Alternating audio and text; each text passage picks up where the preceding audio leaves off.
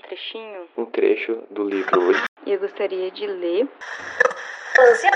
o livro do projeto de leitura do Instituto Federal de Santa Catarina. Nas entrelinhas.